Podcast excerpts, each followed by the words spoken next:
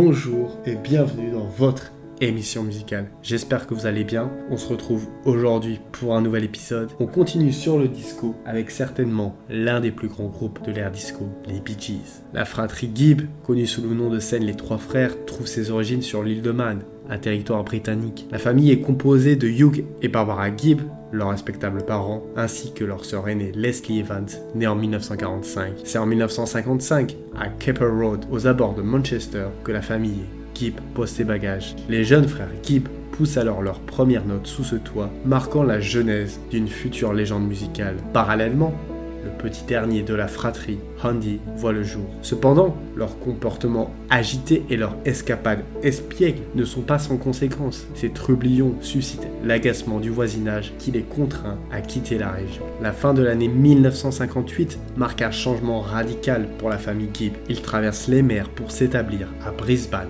en Australie. Leur nouveau foyer se situe dans le quartier difficile de Crib Island. Barry, l'aîné des frères Gibb, se montre résolu et déterminé. Il réunit ses frères et leur impose un ultimatum. Ils ont le choix entre une vie tumultueuse de voyous ou une existence rythmée par la musique. Le destin des frères Gibb est à portée de main. À leur prémisse, en 1958, dans le Queensland, chantant aux côtés de Paul Frost et Kenny Orix, Barry, Robin et Maurice prennent d'abord le nom de The Rattlesnakes, puis We Wish, avant de se consacrer à The Bee Gees en 1962. Leurs prestations entre 1964 et 1966 dans différentes émissions locales sont marquées par leur interprétation brillante de reprises de Bob Dylan et des Rolling Stones. Malgré deux albums publiés sans succès, il reste déterminé. Inspiré par les Beatles et les Rolling Stones, il retourne en Angleterre fin 1966. Leur voyage coïncide avec le succès naissant en Australie de leur titre Spikes and Specs.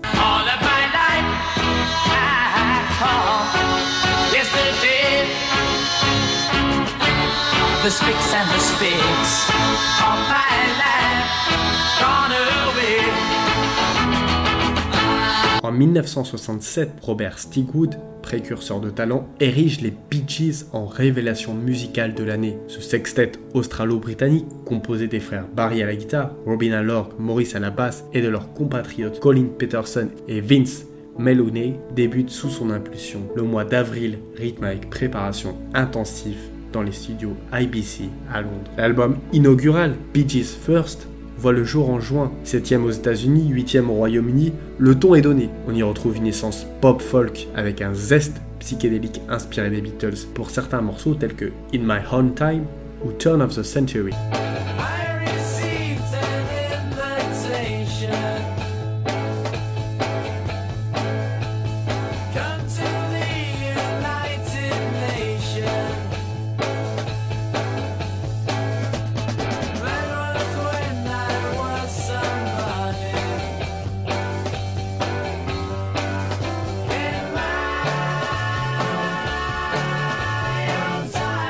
L'album est ovationné par les critiques. En parallèle, les singles pleuvent New York Mining Disaster 1941, Holiday, To Love Somebody et le mondialement reconnu Massachusetts.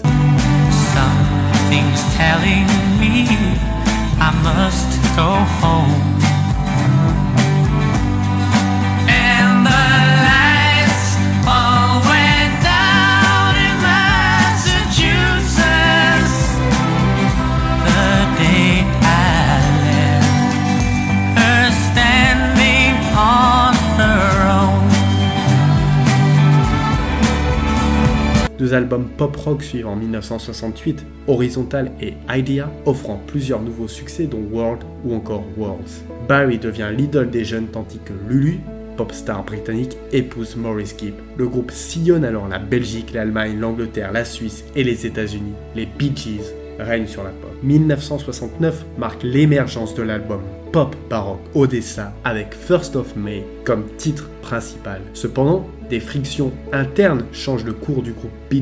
Colin Peterson et Vince Maloney quittent malgré leur contrat. Robin Gibb supporte mal la présence de Barry et part en février 1969. Leslie Evans, leur sœur aînée, assure une remplaçante éphémère durant un concert télévisé. Malgré le succès des titres Lamplight et Marley Pearl Drive, la promotion d'Odessa est stoppée. Robin enregistre Saved by the Bell est réussi en solo. Maurice et Barry, retardataires, trouvent refuge dans l'album Cucumber Castle où naquit le hit Don't Forget to Remember. Ils tentent des albums solo sans succès, le groupe semble dissous. Pourtant Robin rejoint Maurice puis Barry en juin 1970. Il confesse en décembre 1970 à Time Magazine Sans nos liens familiaux, notre reformation aurait été improbable. 1971 rime avec le retour des Bee Gees grâce à une série de hits dont Lonely Days, How Can You Mend a Broken Heart, numéro 1 aux USA. How can you stop the sun from shining? What makes the world go round? How can you mend this broken man? How can a loser ever win? Please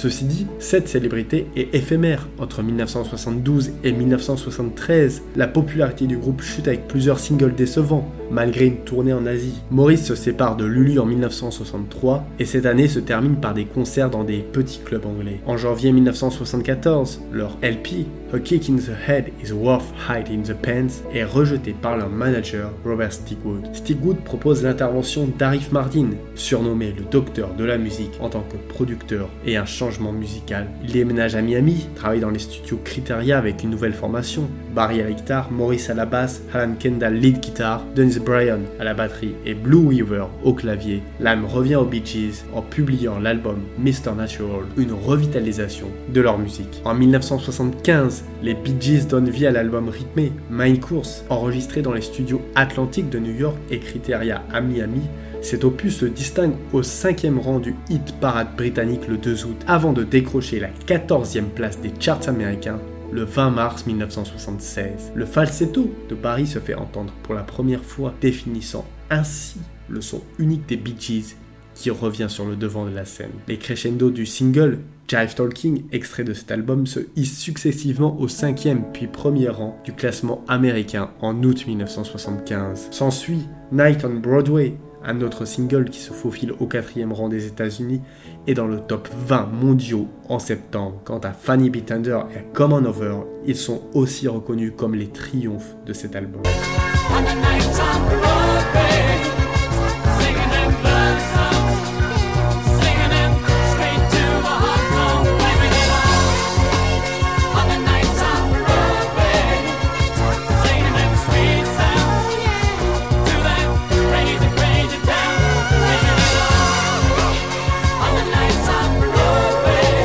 1976, le groupe laisse éclater son nouveau son RB avec l'album Children of the World, qui bénéficie de l'expertise des maîtres d'œuvre Albie Gallatin et Carl Richardson. Leur premier single, Disco, You Should Be Dancing, est lancé, puis viennent Love's Alright, Boogie Child et Children of the World. Cette nouvelle vague de succès entraîne une tournée américaine mémorable en novembre et en décembre, suivie d'une série de concerts au Canada en janvier 1977.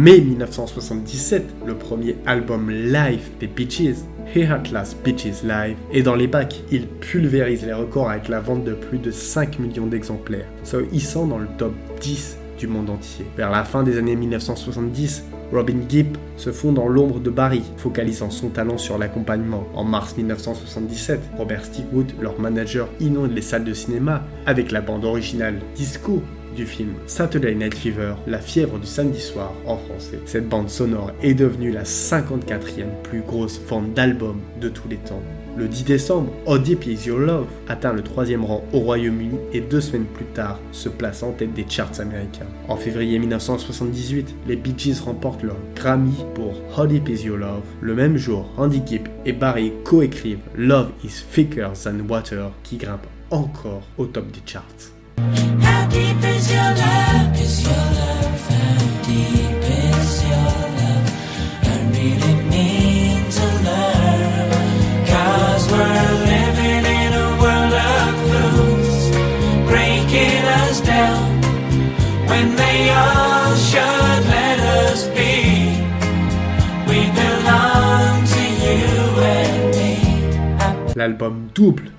contenant la bande sonore originale du film pénètre le marché en janvier 1978 et dépasse les espérances avec plus de 45 millions d'exemplaires vendus partout dans le monde. Night Fever domine le hit parade britannique fin avril et Saturday Night Fever est devenu numéro 1 mondial Le phénomène Saturday Night Fever propulse les Bee Gees au rang de superstars et leur musique devient omniprésente. En 1978, les frères Gibb tentent leur chance au cinéma avec Sgt. Pepper's Lonely Hearts Club Band, mais le film ne trouve pas son public. Parallèlement, la chanson Grise, écrite et produite par Barry Gibb, finit numéro 1 aux États-Unis. 1979 est une année faste pour les Bee avec la sortie de l'album Spirits Having Flown, les titres Tragedy, Too Much Heaven, Love You Inside Out et Rest of Your Love sont autant de titres qui contribuent à son succès.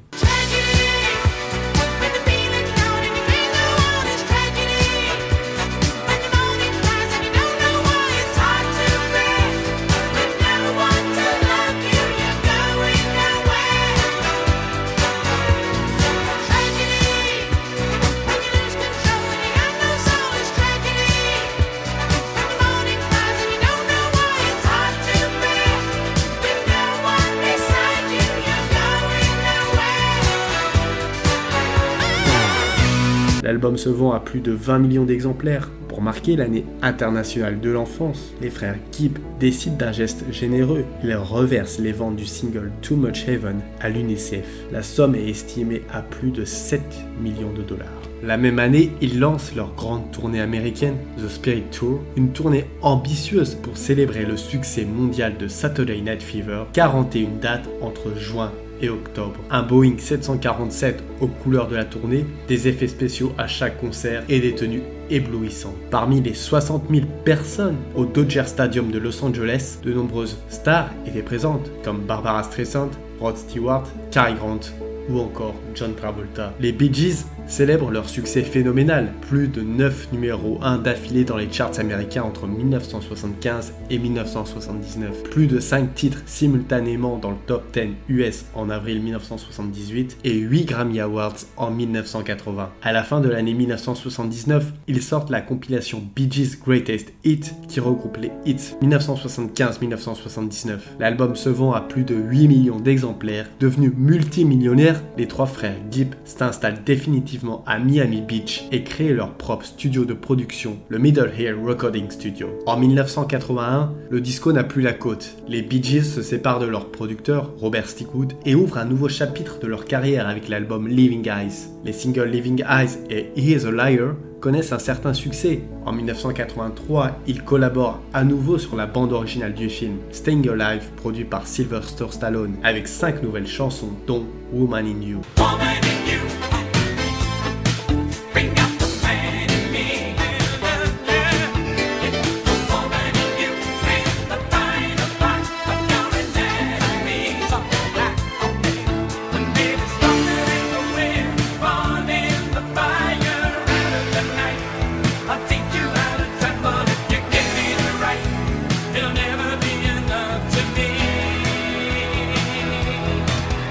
1986, les illustres frères Gibb ravivent la flamme du groupe légendaire Bee pour une nouvelle ère de succès commençant en 1987. Leur rythme s'actualise, s'innove avec des titres marquants You Win Again, One, Ordinary Life et Secret Love.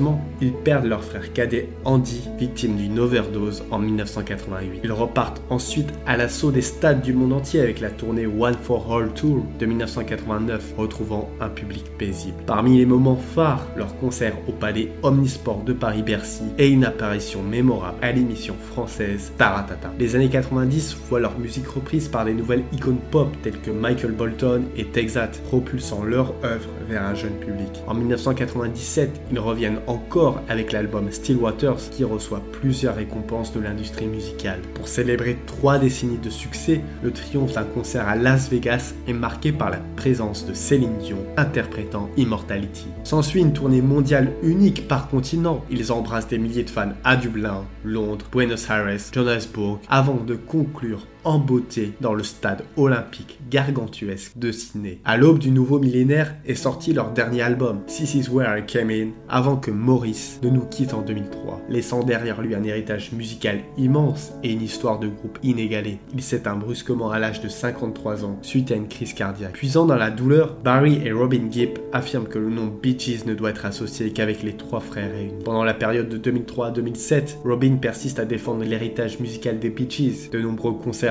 en Europe et des participations à des émissions télévisées marquent son engagement constant. L'année 2003 est également marquée par la sortie de son album solo, Magnet. En janvier 2005, One World Project est formé par Barry et Robin aux côtés d'autres grandes figures de la musique. Un single Grief Never Grows Old est lancé pour soutenir les victimes du séisme et du tsunami en Inde.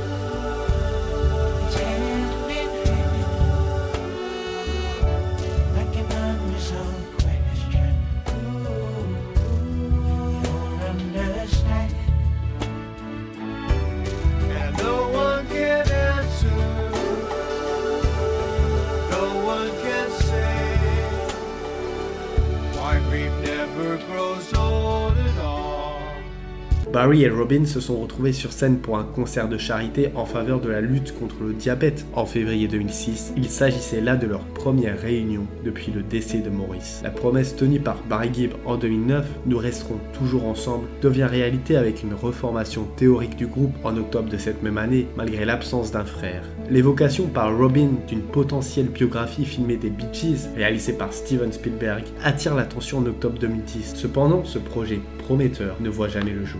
Le dernier membre encore vivant des Gees reste Barry Gibb après le décès de Robin en mai 2012 des suites d'un double cancer. Barry entame sa première tournée mondiale solo entre février 2013 et juin 2014 pour rendre hommage à ses frères défunts. Fort de cette démarche, il lance In the Now, un album solo collaboratif avec ses fils en juin 2016. Un hommage haut en couleur aux Bee Gees est rendu par l'Académie nationale des arts et des sciences lors des Grammy Awards de 2017. Des artistes tels que Céline Dion, Steve Wonder ou encore Ed Sheeran réinterprètent leur plus grand succès lors de ce gala. Barry reçoit le titre de chevalier au palais de Buckingham Palace par le prince Charles en juin 2018. Il se joint ainsi au rang des figures emblématiques de la musique pop. En décembre 2020, Barry sort un album country intitulé Greenfields, revisitant le répertoire du groupe avec des pointures de la musique country. Cet album atteint la première place des ventes du Royaume-Uni début janvier 2021. Voilà, c'était tout pour cet épisode sur les Bee Gees. J'espère qu'il vous a plu. N'oubliez pas de partager, c'est le meilleur moyen d'aider la chaîne. En attendant, moi je vous dis à lundi pour un nouvel épisode.